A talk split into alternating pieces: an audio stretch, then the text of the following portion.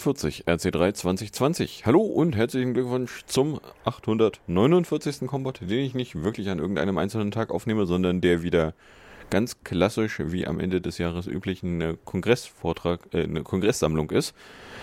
Hier dann äh, drei Stück Vorträge. Welchen davon ihr konkret hören könnt, das ist dann Teil 3, ein äh, Vortrag von Ross Anderson unter dem Titel What Price the Upload Filter, der sich in 54 Minuten und ein bisschen was gequetschtes zu äh, Nebenwirkungen von politischen Entscheidungen an Internetregulationen ins Benehmen setzt.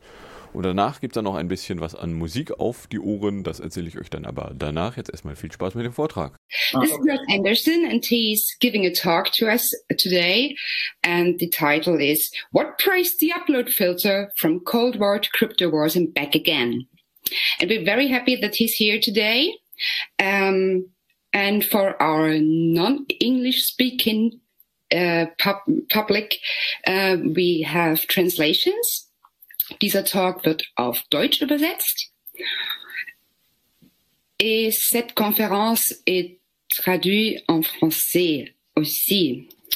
Um, yeah, um, Ross, ready to start? Let's go. Have a good have a good time. Enjoy. Yes, ready to go. Thanks.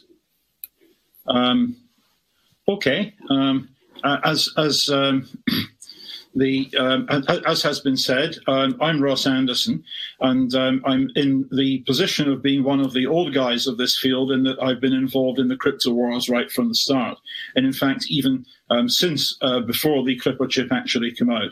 If we could go to the slides, please.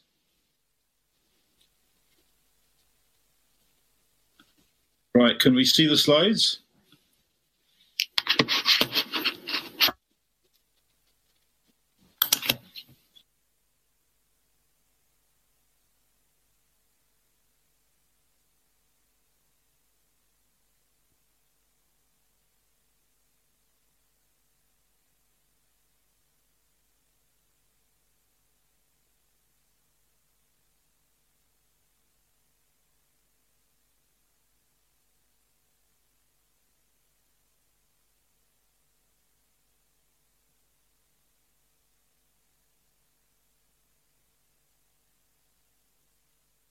That had supplied the US armed forces.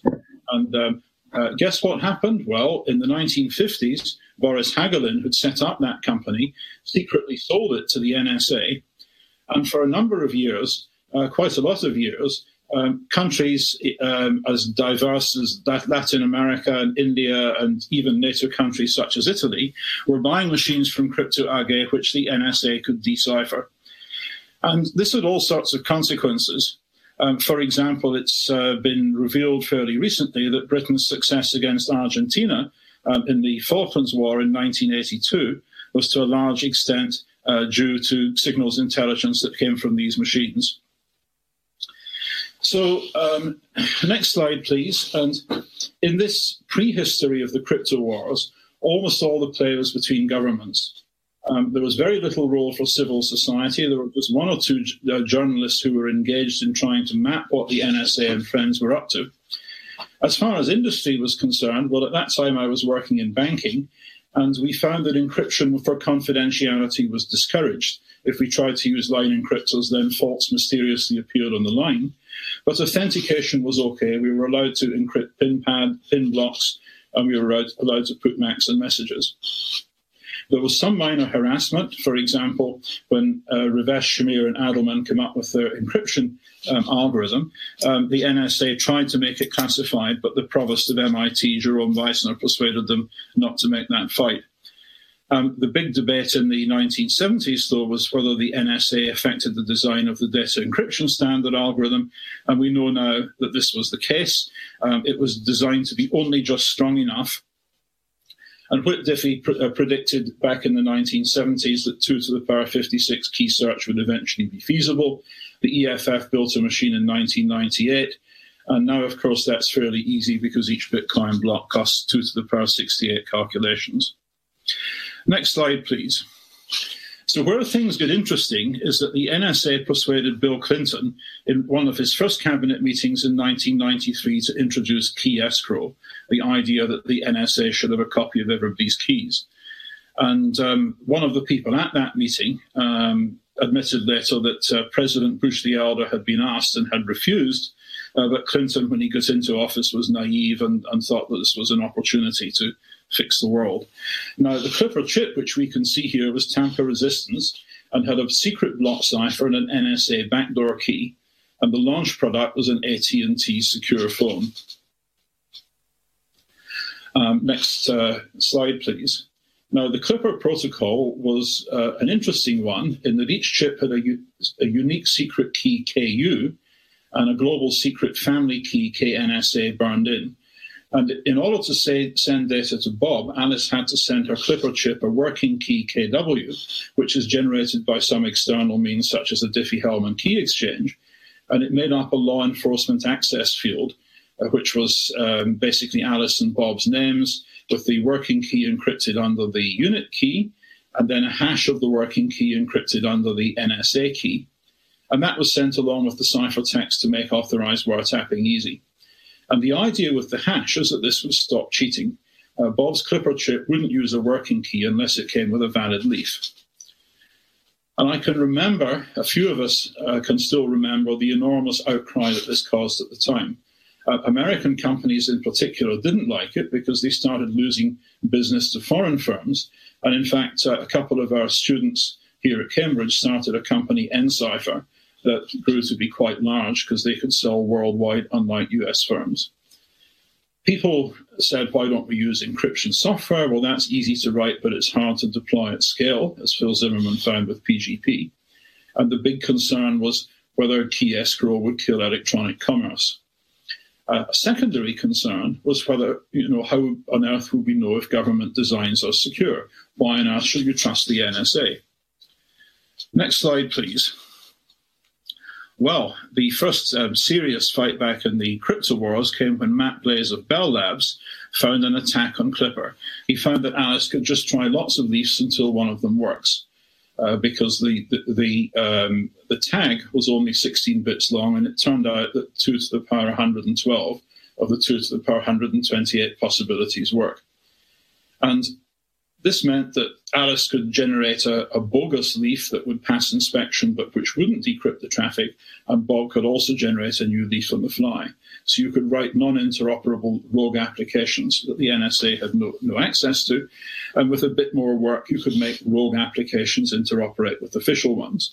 And this was only the first of many dumb ideas. Next slide, please. Okay, so why don't people just use software? Well, at that time, um, the US had export controls on intangible goods, such as software, although European countries generally didn't. And this meant that US academics couldn't put crypto code online, although we Europeans could and we did. And so Phil Zimmermann achieved fame by exporting PGP, pretty good privacy, some encryption software he'd written from America as a paper book and this was protected by the First Amendment. So they sent it across the border to Canada, they fed it into an optical character recognition scanner, they recompiled it, and the code had escaped. For this, Phil was subjected to a grand jury investigation. There was also the Bernstein case around code as free speech, and Bruce Schneier um, rose to fame with his book Applied Cryptography, which had protocols, algorithms, and source code in C uh, which you could uh, type in in order to get cryptographic algorithms anywhere. And we saw export controlled clothing Um, this T-shirt was something that many people wore at the time. I've actually got one, and I plan to uh, to wear it for this, but unfortunately, I um, came into the lab in order to um, get better connectivity, and I left it at home. So this this T-shirt has got an implementation of RSA written in Perl, um, plus a barcode so that you can scan it in. And in theory, you should not walk across the, the border wearing this T-shirt, or if you're a US citizen, you shouldn't even uh, let a non-US citizen look at it. So by these means, people probed the um, outskirts of what was possible, and you know an awful lot of fun was had. It was uh, it was a good laugh to, to tweak the Tyrannosaurus tail. Next slide. But this wasn't just something that was uh, limited to the USA. Um, the big and obvious problem, if you try and um, do key escrow in Europe, is that there's dozens of countries in Europe. And what happens if someone from Britain, for example, has got a mobile phone that they bought in France with a German SIM card, and they're standing on the street in Stockholm, and they, they phone somebody who's in Budapest who's got a Hungarian phone with a Spanish SIM card in it, then which of these countries' secret police forces should be able to listen to the call? And um, this was something that stalled the um, progress of key escrow, if that's a good way to describe it in Europe. And in 1996, GCHQ got academic colleagues at Royal Holloway to come up with a proposal for public sector email, which they believed would fix this. Now, at the time, after Clipper had fallen into disrepute, the NSA's um, proposal was that all certification authorities should have to be licensed and that this would enforce a condition that all private keys would be escrowed. So you would only be able to get a, a signature on your public key if the private key was, was held by the CA. And the idea is that you'd have one CA for each government department, um, and civilians would use trusted firms like Barclays Bank or the Post Office, which would keep our keys safe. And it would also work across other EU member states so that somebody in Britain calling somebody in Germany would end up in a situation where a, a, trustworthy CA from the NSA's point of view, that is, an untrustworthy CA from our point of view, in, in Britain would be prepared to leak a key, and so would one in Germany. This, at least, was the idea. So, how did they do this? Next slide on the GCHQ protocol. So, here's how it was designed to work in the UK government. If Alice at the Department of Agriculture wants to talk to Bob at the Department of Business, she asks her departmental security officer, DA, for a send key for herself and a receive key for Bob. And DA and DB get a top level interoperability key, KTAB, uh, from GCHQ. And um, DA calculates a secret send key of the day as a hash of key tab and Alice's uh, name and um, uh, the DSO's identity for Alice, which he gives to Alice and similarly a public receive key of the day for Bob. And Alice sends Bob her public send key along with the encrypted message, and Bob can go and get go to his DSO and get his secret receive key of the day. Now this is slightly complicated, and there's all sorts of other things are wrong with it once you start to look at it. Um, next slide, please. The first is that from the point of view of the overall effect, you could just as easily have used Kerberos because you've basically got a key distribution center at both ends which knows everybody's keys. So you've not actually gained very much by using complicated public key mechanisms. And the next problem is um, what's the law enforcement access need for centrally generated signing keys? Um, if this is actually for law enforcement rather than intelligence, well, the police want to be able to read things, not forge things. A third problem um, is that keys involve hashing department names. And governments are changing the name of their departments all the time as the prime minister of the day moves his ministers around and they chop and change departments. And um, uh, this means, of course, that everybody has to get new cryptographic keys, and suddenly the old cryptographic keys don't work anymore. And there's a horrendous complexity comes from this. Now, there are about 10 other things wrong with this protocol. But curiously enough, it's still used by the UK government for the top secret stuff. It went through a number of iterations. It's now called MIKEY-SAKKE. There's details in my security engineering book. And it turned out to be such a pain that the stuff below top secret now just uses a branded version of G Suite. So if what you want to do is to figure out what speech Boris Johnson will be making tomorrow, you just have to guess the password recovery questions for his um, private secretaries and officials. Next slide, the Global Internet Trust Register. Um, this was an interesting piece of fun we had around the 1997 election when Tony Blair took over and introduced the Labour government. Before the election, Labour promised to not seize crypto keys in bulk without a warrant. And uh, one of the first things that happened to him once he was in office is Vice President Al Gore went to visit him, and all of a sudden, Tony decided that he wanted all certification authorities to be licensed, and they were about to rush uh, this through Parliament. So we put all the important public keys in a paper book, and we took it to the Culture Secretary, Chris Smith, and we said, You're the Minister for Books, so why are you passing a law to ban this book?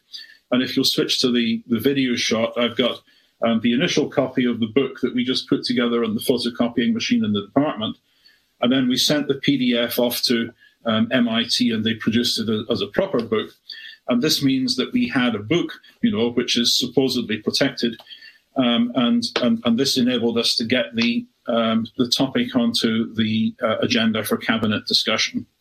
So this at least stopped precipitate action. We ended up with a regulation of investigatory powers bill in 2000 that was far from perfect, but that was a longer story. So what happened back then is that we set up a, a, an NGO, a, a digital rights organization, the Foundation for Information Policy Research. And the climate at the time was such that we had no difficulty um, raising um, a couple of hundred thousand pounds from Microsoft and Hewlett Packard and Redbus and other tech players. So we were able to hire Caspar Bowden um, for um, three years to basically be the director of FIPR and to lobby the government hard on this. Now, if we can go back to the slides, please, and go to the next slide, the slide on bringing it all together.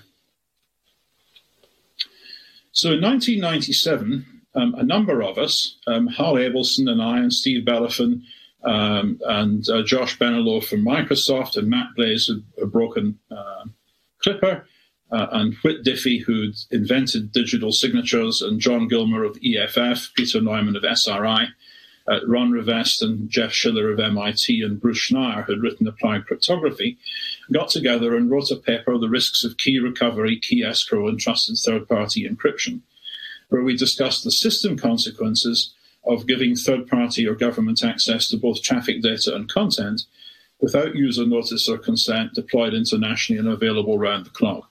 We came to the conclusion that this was not really doable. It brought in simply too many vulnerabilities and too many complexities. So, how did it end? Uh, well, if we go to the next slide, um, the victory in Europe wasn't as a result of academic argument, it was a result of industry pressure. And we owe a debt to Commissioner Martin Bangemann and also to the German government who backed him. And in 1994, Martin had put together a group of European uh, CEOs to advise him on internet policy. And they advised him, look, keep your hands off until we can see which way it's going. Let's just run with this thing and see what we can do with it. And the thing that he developed in order to drive a stake through the heart of key escrow was the Electronic Signatures Directive in 1999. And this gave a rebuttable presumption of validity to qualifying electronic signatures, but subject to a number of conditions. And one of these was that the signing key must never be known to anybody else other than the signer. And this killed the idea uh, of licensing CAs in such a way that the um, the NSA had access to all the uh, private key material. The agencies had argued that without controlling signatures, you couldn't control encryption. But of course, as intelligence agencies, they were as much interested in manipulating information as they were in listening into it. And this created a really sharp um, um, conflict uh, with businesses. Um, in the UK, we had a regulation of investigatory powers bill went through the following year, and there we got strong support from the banks who did not want the possibility of intelligence or law enforcement personnel either getting hold of bank keys or forging banking transactions. And so we managed to, uh, with their help, to insert a number of uh, conditions into the bill, which meant that if a court or a chief constable, for example, demands a key from a company, they've got to demand it from somebody at the level of a director of the company and it's got to be signed by someone really senior, such as a chief constable. So there were some controls that we managed to get in there. Next slide. What did victory in the USA look like? Well, um, in the middle of 2000, as a number of people had predicted, Al Gore decided that he wanted to stop fighting the tech industry in order to get elected president. And there was a deal done at the time, which was secret. It was done at the um, uh, FBI headquarters at Quantico, um, whereby US law enforcement would rely on naturally occurring vulnerabilities rather than compelling their insertion by companies like Intel or Microsoft. Now, this was secret at the time, and I happened to know about it because I was consulting for Intel, and the NDA I was under had a four year time limit on it. So um, after 2004, I was at liberty to talk about this. And so this basically gave the NSA access to the CERT feed. And so, as part of this deal, the export rules were liberalized a bit, but with various hooks and gotchas left, so that um, the, the, the authorities could bully companies who got too difficult. And in 2002, Robert Morris Sr., um, who had been the chief scientist at the NSA at much of this period, admitted that the real policy goal was to ensure that the many systems developed during the dot com boom were deployed with weak protection or none. And there's a huge long list of these. Next slide, please. So, what was the collateral damage from Crypto War One? This is the um, the first novel part of this talk, which I've got together as a result of spending the last academic year writing um, the third edition of my book on security engineering. As I've gone through and updated all the uh, chapters on car security, door lock security, and web security, and so on and so forth, um, we find everywhere that there are still very serious costs remaining from Crypto War 1. For example, almost all of the remote key entry systems for cars used inadequate cryptography, poor random number generators, and so on and so forth. And car theft has almost doubled in the past five years. Um, this is not all due to weak crypto, but it's substantially due to uh, a wrong culture uh, that was started off in the context of the crypto wars. Second, there are millions of door locks still using MIFARE Classic. Um, even the building where I work, for example, um, the University of Cambridge changed its door locks around 2000, so we've still got um, a whole lot of MIFARE Classic around. And it's very difficult when you've got 100 buildings to change all the locks on them. And this is the case with thousands of organizations worldwide, with universities, with banks, with all sorts of people, simply because changing all the locks at once on dozens of buildings is just too expensive. Then, of course, there's the CA in your browser. Most nations own or control certification authorities that your browser trusts. And the few nations that weren't allowed to own such CAs, such as Iran, got up to mischief, as we found in the case of the DigiNotar hack a few years ago. And this means that most nations have got a more or less guaranteed ability uh, to do man-in-the-middle attacks on your um, your web logons. Now, some companies like Google have, of course, started to fix that uh, with various mechanisms such as certificate pinning. Uh, but um, that was a deliberate vulnerability that was there for a long, long time and is still very widespread. Phones, 2G is insecure. That actually goes back to the Cold War rather than the crypto war. But thanks to the crypto wars, 4G and 5G are not very much better. The details are slightly complicated, and again, they're described in the book.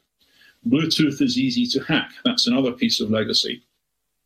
And as I mentioned, the agencies own the uh, CERT responsible disclosure pipeline, which means that they get a free fire hose of zero days that they can exploit for perhaps a month or three uh, before these end up being patched. So next slide, please. Last year, when I talked at um, the Chaos Communications Congress, the audience um, chose this as uh, the cover for my security engineering book. That's now out. And it's the process of writing this that brought home to me the scale of the damage that we still suffered um, as a result of Crypto War 1. So let's move on to the next slide and the next um, period of history, which we might call the War on Terror and I've arbitrarily put this down as 2000 to 2013, although some countries stopped using the phrase war on terror in about 2008, once we had got rid of George W. Bush and Tony Blair. But as a historical convenience, this is, if you like, the central period in our tale. And it starts off with a lot of harassment around the edges of um, security and cryptography. For example, um, in 2000, um, Tony Blair promoted the EU dual use regulation number 1334 to extend export controls from tangible goods such as rifles and tanks to intangibles such as crypto software, despite the fact um, that he had, you know, basically declared peace on the tech industry. Two years later, in 2002, the UK Parliament bolted an export control bill that was going to transpose this um, because it added controls on scientific speech, not just cryptocode, but even peppers and cryptanalysis and even electron microscope scripts. And so Parliament inserted a research exemption clause at the argument of the then President of the Royal Society, um, Sir Robert May. But what then happened is that GCHQ used EU regulations to frustrate Parliament. And this pattern of extra legal behaviour was to continue. Next slide. Because after export control, the play shifted to traffic data retention. Um, another bad thing that I'm afraid to say the UK exported to Europe back in the days when um, we were, in effect, the Americans' consigliere um, on the European Council. Sorry about that, folks, but uh, all I can say is at least we helped start um, EDRI um, a year after that. So, one of the um, interesting aspects of this was that our then Home Secretary, Jacqui Smith, started talking up the need for a, a comms database, a database of all the metadata of who had phoned whom when, who had sent an email to whom when, so that the police could continue to use the traditional contact tracing techniques online. And the, the line that we got hammered home to us again and again and again was if you've got nothing to hide, you've got nothing to fear. What then happened in 2008 is that a very bad person um, walked into Parliament and went to the PC where the expense claims of MPs were kept. And they copied all the expense claims onto a DVD and they hopped it around Fleet Street until the Daily Telegraph bought it from them for £400,000. And then, for the best part of a year, the Daily Telegraph was telling scandalous things about what various members of Parliament had claimed from the taxpayer. And it turned out that although Jacqui Smith may have been innocent, her husband had been downloading pornography and charging it to her parliamentary expenses. So she lost her job as Home Secretary and she lost her seat in Parliament, and the communications data bill was lost. So, was this a victory? Well, in June 2013, we learned from Ed Snowden that they just built it anyway despite Parliament. Um, so maybe um, the victory in Parliament wasn't what it seemed to be at the time. But I'm getting ahead of myself. Anyway, next slide, please. The other thing that we did in the 2000s is that we spent um, I spent maybe a third of my time, and about another 100 people joined, and we developed the economics of security as a discipline. We began to realize that many of the things that went wrong happened because Alice was guarding a system and Bob was paying the cost of failure. For example, if you've got a payment system, then in order to prevent fraud, what you basically have to do um, is to get the merchants and the banks who buy transactions from them to take care. But the costs of fraud fall on the cardholder and on the banks who issue them with cards, and the two aren't the same. And it's this that causes the governance tensions uh, and causes governance to break down and makes fraud higher than it should be. Now, after that, one of the early topics was patching and responsible disclosure. And we worked through all the issues of whether you should not patch at all, which some people in industry wanted to do, or whether you should just put all the bugs on Bugtraq, as some hackers wanted to do, or whether you would go through the CERT system despite the NSA compromise, because they at least would give you legal cover and you know would bully Microsoft into uh, patching the bug at the next patch Tuesday, and would then do disclosure after 90 days. And we eventually came to the conclusion, as uh, an industry followed, that responsible disclosure was the way to go. Now, one of the problems that arises here is the equities issue. Suppose you're the director of the NSA and somebody comes to you with some super new innovative bug, you know, say they had pre-discovered Spectre, for example, um, and so you've got a bug which can be used to, um, you know, penetrate um, any crypto software that's out there. Do you report the bug to Microsoft and Intel to defend 300 million Americans? Or do you keep it quiet so you can exploit 450 million Europeans and 1,000 million Chinese and so on and so forth? Well, once you put it that way, it's fairly obvious that the NSA will favor attack or defense.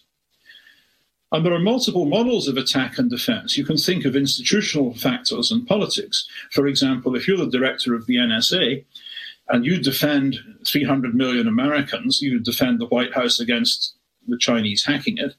Um, you know, the president will never know if he's hacked or not because the Chinese will keep it quiet if they do. But if, on the other hand, you manage to hack the Politburo LAN in Peking, you can put some juicy intelligence every morning with the president's breakfast cereal. So that's an even stronger um, argument why you should do attack rather than defense. Another thing that I'll mention in passing is that throughout the 2000s, governments also scrambled to get more data on their citizens. For example, in Britain, we had a long debate about whether medical records should be centralized. In the beginning, we said if you were to centralize all medical records, that would be such a large target that the database should be top secret and it would be too inconvenient for doctors to use. Well, Blair decided in 2001 to do it anyway. We wrote a report in 2009 saying that this was a, a red line, that this was a serious hazard.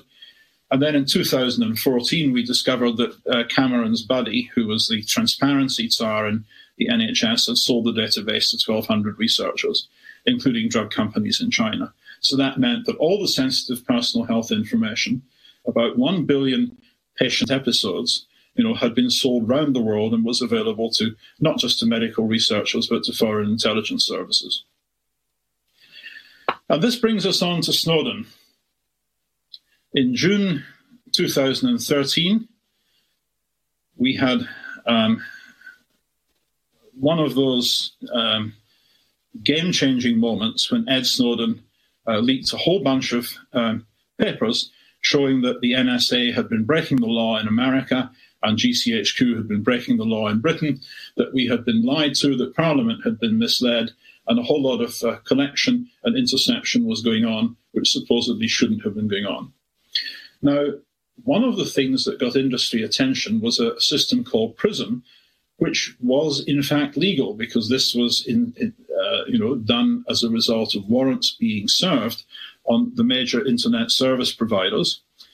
And if we can move to the next slide, we can see that this started off with Microsoft in 2007, Yahoo in 2008. They fought it in court for a year, they lost, and then Google and Facebook and so on got added.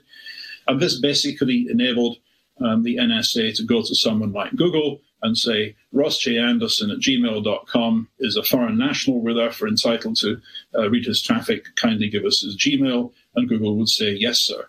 For Americans, you have to show probable cause that they've committed a crime. For foreigners, you simply have to show probable cause that they're a foreigner.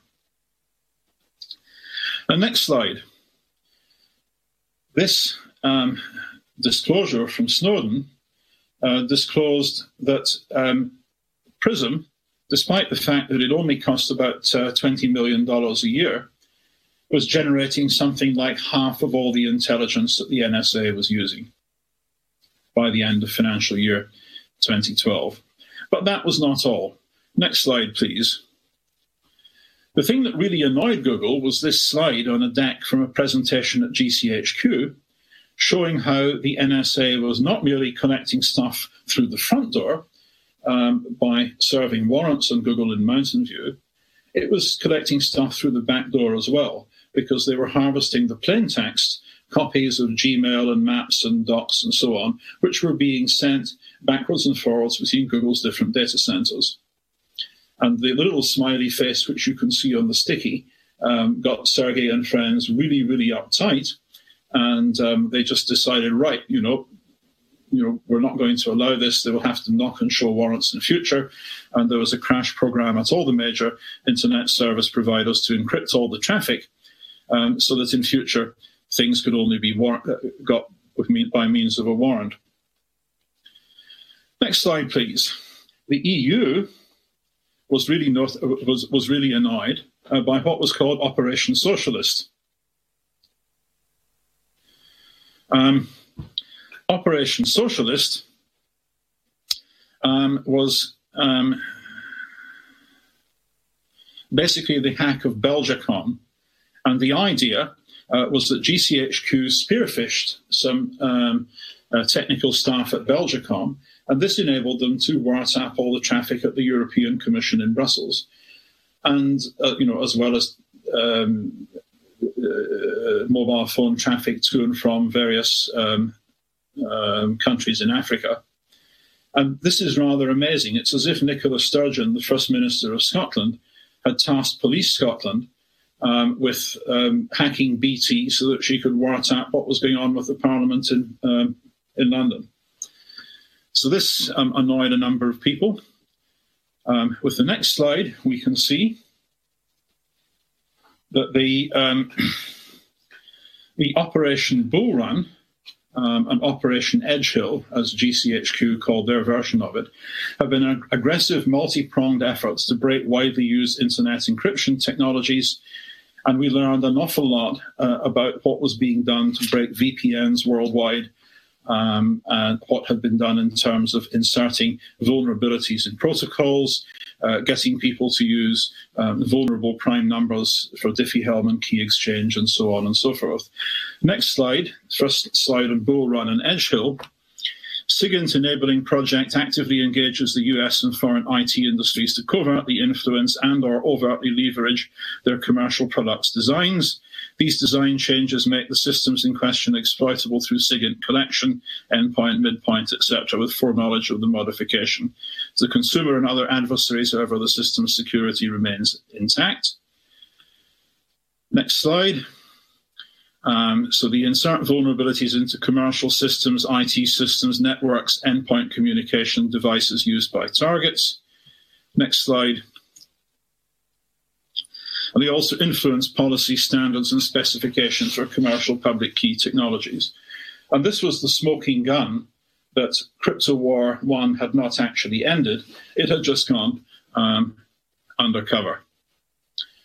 And so with this, things come out into the open. Next slide. So we could perhaps um, date Crypto War 2 uh, to the Snowden disclosures and their aftermath. In America, it must be said that all three arms of the US government showed at least mild remorse. Obama set up the NSA review group and adopted most of what it said, except on the equities issue. Congress dropped data retention when it renewed the Patriot Act, and the FISA court introduced an advocate for targets. Um, tech companies, as I mentioned, starting, started encrypting all their traffic. In the UK, on the other hand, government express, expressed no remorse at all, and they passed the Investigatory Powers Act to legalise all the unlawful things they'd already been doing. And they can now order firms secretly to do anything they physically can. Um, however, data retention was nixed by the European courts. Um, the academic response in the next slide keys under doormats, uh, much the same authors as before. Uh, we analysed the new situation and came to much of the same conclusions. Next slide, the, the 2018 GCHQ proposals from Ian Levy and Crispin Robinson proposed to add ghost users to WhatsApp and FaceTime calls in response to warrants. The idea is that you've got an FBI key on your device keyring you still have end to end crypto, you just have an extra end. And this, of course, fails the keys under doormats tests. Your software would abandon best practice, it would create targets and increase complexity, and it would also have to lie about trust. Next slide, please. This brings us to the upload filters, which were proposed over the past six months. Uh, they first surfaced in early 2020 via Stanford think tank, and they were adopted by Commissioner um, Ylva Johansson on June the 9th at the start of the German presidency. On the 20th of September, we got a leaked tech paper whose authors include our GCHQ friends Ian Levy and Crispin Robinson. The top options are that you filter in client software, assisted by a server, um, as client side only filtering is too constrained and easy to compromise. Um, the excuse is that you want to stop illegal material such as child sex abuse images being shared um, over end to end messaging systems such as WhatsApp. Various NGOs objected, and we had a meeting with the Commission, which was a little bit like a Stockholm Syndrome event. We had one official there on the child protection front, uh, flanked by half a dozen officials from various security bodies, departments, and agencies who seemed to be clearly driving the thing, with child protection merely being an excuse. So, where might this lead? Well, the obvious things to worry about are, as a similar language in the uh, new terror regulation, you can expect the filter to extend from child sex abuse material to terror. And static filtering won't work because if there's a, a bad list of 100,000 forbidden images, then the bad people will just go out and make another 100,000 child sex abuse um, images. So the filtering will have to become dynamic. And then the question is whether your phone will block it or report it. And there's an existing legal duty in a number of countries, and um, in the UK too, although this is obviously no longer a member state, um, an existing duty to report terror stuff. And the question is who will be in charge of updating the filters? What's going to happen then? Next slide. Well, we've seen um, an illustration during the lockdown. In April, the French and Dutch government sent an update to all EncroChat mobile phones with a rootkit which copied messages, crypto keys, and lock screen passwords.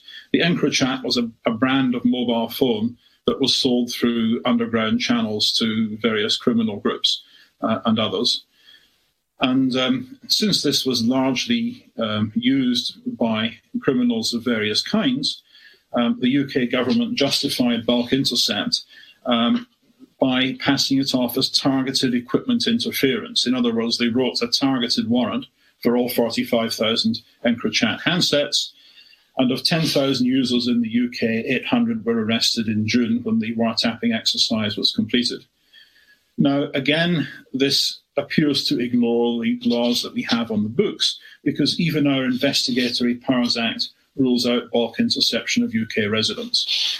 And those who follow such matters will know that there was a trial at Liverpool Crown Court, a hearing of whether this stuff was admissible, and we should have a first um, verdict on that um, early in the new year. Then the, that will no doubt go to appeal. And if the um, material is held to be admissible, then there will be a whole series of trials. So this brings me to my final point. What can we expect going forward? China is emerging as a full stack competitor to the West, not like Russia in Cold War One, because Russia only ever produced things like primary goods like oil and weapons and, and trouble, of course. But China is trying to compete all the way up and down the stack, from chips through software up through services and everything else. And developments in China don't exactly fill one with um, much confidence because in March 2018, President Xi declared himself to be ruler for life, basically tearing up the Chinese constitution. There are large scale state crimes being committed in uh, Tibet and Xinjiang and elsewhere. Just last week, Britain's chief rabbi described the treatment of Uyghurs as an unfathomable, unfathomable mass atrocity. Um, in my book, um, I describe escalating cyber conflict and various hacks, such as the hack of the Office of Personnel Management, which had clearance files on all um, uh, Americans who work for the federal government, um, the hack of Equifax, which got credit ratings and um, credit histories of all Americans.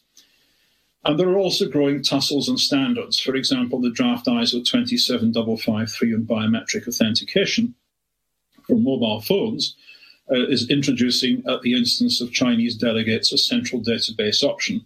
So in future, your phone might not verify your um, face print or your um, fingerprint locally. It might do it with a central database. Next slide. How could Cold War 2.0 be different? Well, there's a number of interesting things here, and the purpose of this talk is to try and kick off a discussion of these issues. China makes electronics, not just guns, the way the old USSR did. Can you have a separate supply chain for China uh, and one for everybody else? Um, but hang on a minute. Consider the fact that um, China has now collected very substantial personal uh, data sets on the Office of Personnel Management. They've got US government employees. Um, by forcing Apple to set up um, its own data centers in China for iPhone users in China, they get access uh, to um, all the data for Chinese users of iPhones that America gets for American users of iPhones, plus maybe more as well. Um, if the Chinese can break the HSMs in Chinese data centers, as we expect they would be able to. Equifax got them data on all um, economically active people in the USA. Care.data gave them medical records of everybody in the UK. And this bulk personal data is already being targeted in intelligence use. Uh, when Western countries, for example, uh, send diplomats to countries in Africa or Latin America, the local Chinese counterintelligence people know whether they're bona fide diplomats or whether they're intelligence agents undercover. Why? From exploitation of all this bulk personal information. Now, given that this information is already in efficient targeted use, the next question we have to ask is when will it be used at scale? And this is the point at which we say that the equities issue now needs a serious rethink. And the whole structure of the conflict um, is going to have to move from more offensive to more defensive because we depend on supply chains to which um, the Chinese have access more than they depend on supply chains to which we have access. Now, it's dreadful that we're headed towards a, a new Cold War. But as we head there, we have to ask what are the respective roles of governments, industry, and civil society academia? Next slide, please. And so, looking forward, my point is this that if Cold War 2.0 does happen, I hope it doesn't, but we appear to be headed that way despite the change of government in the White House, then we need to be able to defend everybody, not just the elites. Now, it's not going to be easy because there are more state players. The USA is a big bloc, the EU is a big bloc, there are other players, other democracies, there are other non democracies, there's other failing democracies. It's going to be complex and messy. It isn't going to be a situation like last time where big tech reaches out to civil society and academia and we get a united front um, against the agencies. And even in that case, of course, the victory that we got was only an apparent victory, a superficial victory that only lasted for a while. So, what could we do? Well, at this point, I think we need to remind all the players who listen that it's not just about uh, strategy and tactics, but it's about values too. And so we need to be firmly on the side of freedom, privacy, and the rule of law.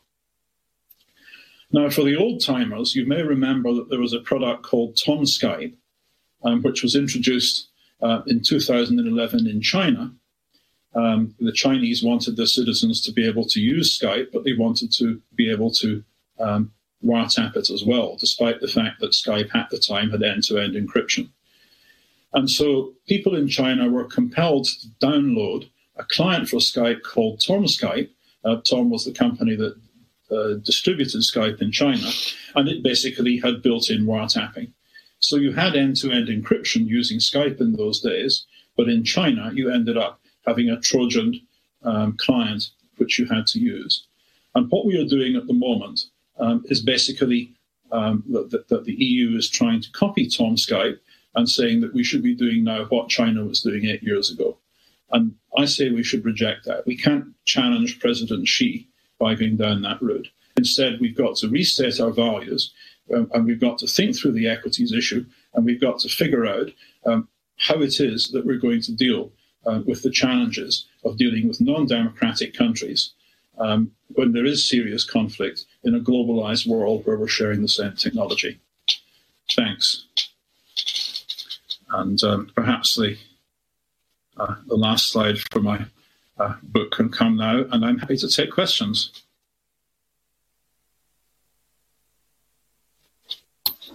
Yeah, thanks a lot, Ross, for your talk. Um, it's a bit depressing to listen to you, I have to admit. Let's have a look. Uh, okay, so I have a question. I'm wondering if the export controls at EU level became worse than UK level export controls because entities like GCHQ had more influence there or because there's a harmful Franco-German security culture or what it was. Do you have anything on that? Well, the experience that we had with these export controls once they were in place was as follows. It was about 2015, I think, or 2016. Um, it came to our attention that a British company, um, Sophos, was selling bulk surveillance equipment to President al Assad of Syria, and he was using it to basically wiretap his entire population and decide who, who he was going to arrest and kill the following day and it was sold by Sophos, in fact, through a German subsidiary. And so we went along to the export control office in um, uh, in, in, Victoria Street. Um, a number of um, NGOs, um, the Open Rights Group went along, and Privacy International, and us, and one or two others. And we said, look, according to the EU dual use regulation, right, bulk intercept equipment is military kit. It should be on the military list. Therefore, you should be demanding um, an export license for this stuff and they found every conceivable excuse, um, you know, not to demand it. And it was the lady from GCHQ there in the room who was clearly calling the shots, and she was absolutely determined that there should be no export controls on the stuff being sold to Syria. And eventually I said, look, it's fairly obvious what's going on here. If there's going to be black boxes on President al Assad's network, you want them to be British black boxes or German black boxes um, not Ukrainian or Israeli black boxes. And she said, I cannot discuss classified matters in an open meeting, which is as close as you get to an admission. And um, a couple of months later, um, Angela Merkel, to her great credit, actually came out in uh, public and said that allowing the equipment to be exported from Utimaco to Syria was one of the hardest decisions she had ever taken as chancellor. Um, and that there's a very difficult trade off between maintaining intelligence access, given the possibility that Western troops would be involved in Syria, um, and um, the fact that the, the, the, kit was being used for very evil purposes. So that, that's an example of how the export controls are used in practice. They are not used to control the harms that we as voters are told that they're there to control, right? They're, they're, they're used in all sorts of dark and dismal games and we really have to tackle the issue of export controls with our eyes open. Yeah. Yeah, there's a lot, a lot to do, and now Germany has left the uh, EU uh, UN uh, Security Council. So let's see what happens next. um, yeah, we'll see. Ross, anything else you'd like to add? We don't have any more questions. Oh, no, we have another question. It's just come up. Second. Good. Do you think that refusal to accept backdoors will create large uncensorable applications? Well, if you get large applications um, which are associated with significant um, economic power, um, then you know pressure gets brought to bear on those economic players to you know do their social duty. Um, and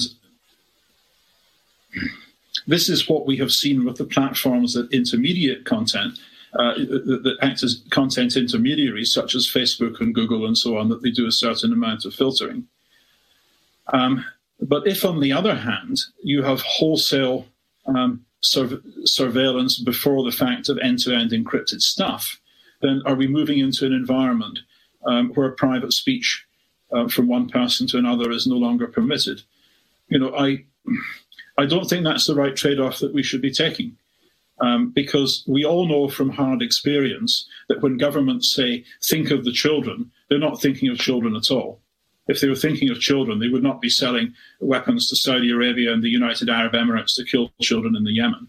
And they say, think about terrorism. But the, the censorship that we are supposed to use in universities around terrorism, the so called prevent duty, is, is known to be counterproductive. It makes Muslim students feel alienated and marginalized. So the arguments that governments use around this are not in any way honest.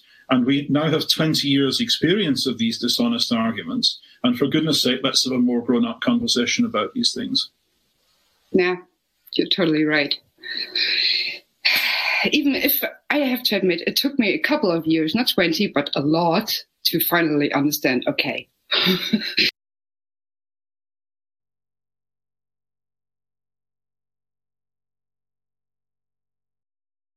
this I think that's it. We just have another comment. And I'm thanking you for your time. And um, are you in an assembly somewhere around, hanging around in the next hour or so? Maybe if someone wants to talk to you, he can just pop by if you ever, if you, if you have used this 2D world already? No, I, I haven't been using the 2D world. Um, I, I, had some um, issues with my browser and getting into it, but um, you know I've got my my web page and my email address is public, and anybody who wants to discuss these things is welcome to get in touch with me. All right. So thanks a lot. Thank you for the invitation. Und dann sind wir beim danach angekommen. Das ist dann erstmal ein PS22 von 2020, nämlich Everyday in 4 Minuten 47. Gefolgt ist das Ganze dann von einem PS22 von 2021, nämlich Six Feet Apart in 4 Minuten 20. Und dann äh, gebe ich euch noch mit. Wenn ihr irgendeine Form von Reaktion in meine Richtung loswerden wollen würdet, dürftet ihr das tun, indem ihr einen Tweet at Compot oder eine Mail an compiblog.gmail.com verschicktet. Für den Fall, dass es euch überkommt. Äh, ansonsten wünsche ich euch jetzt aber noch viel Spaß mit den zwei Stück Musik und bis zum nächsten Mal, wenn ihr nichts dazwischen kommt. One, two.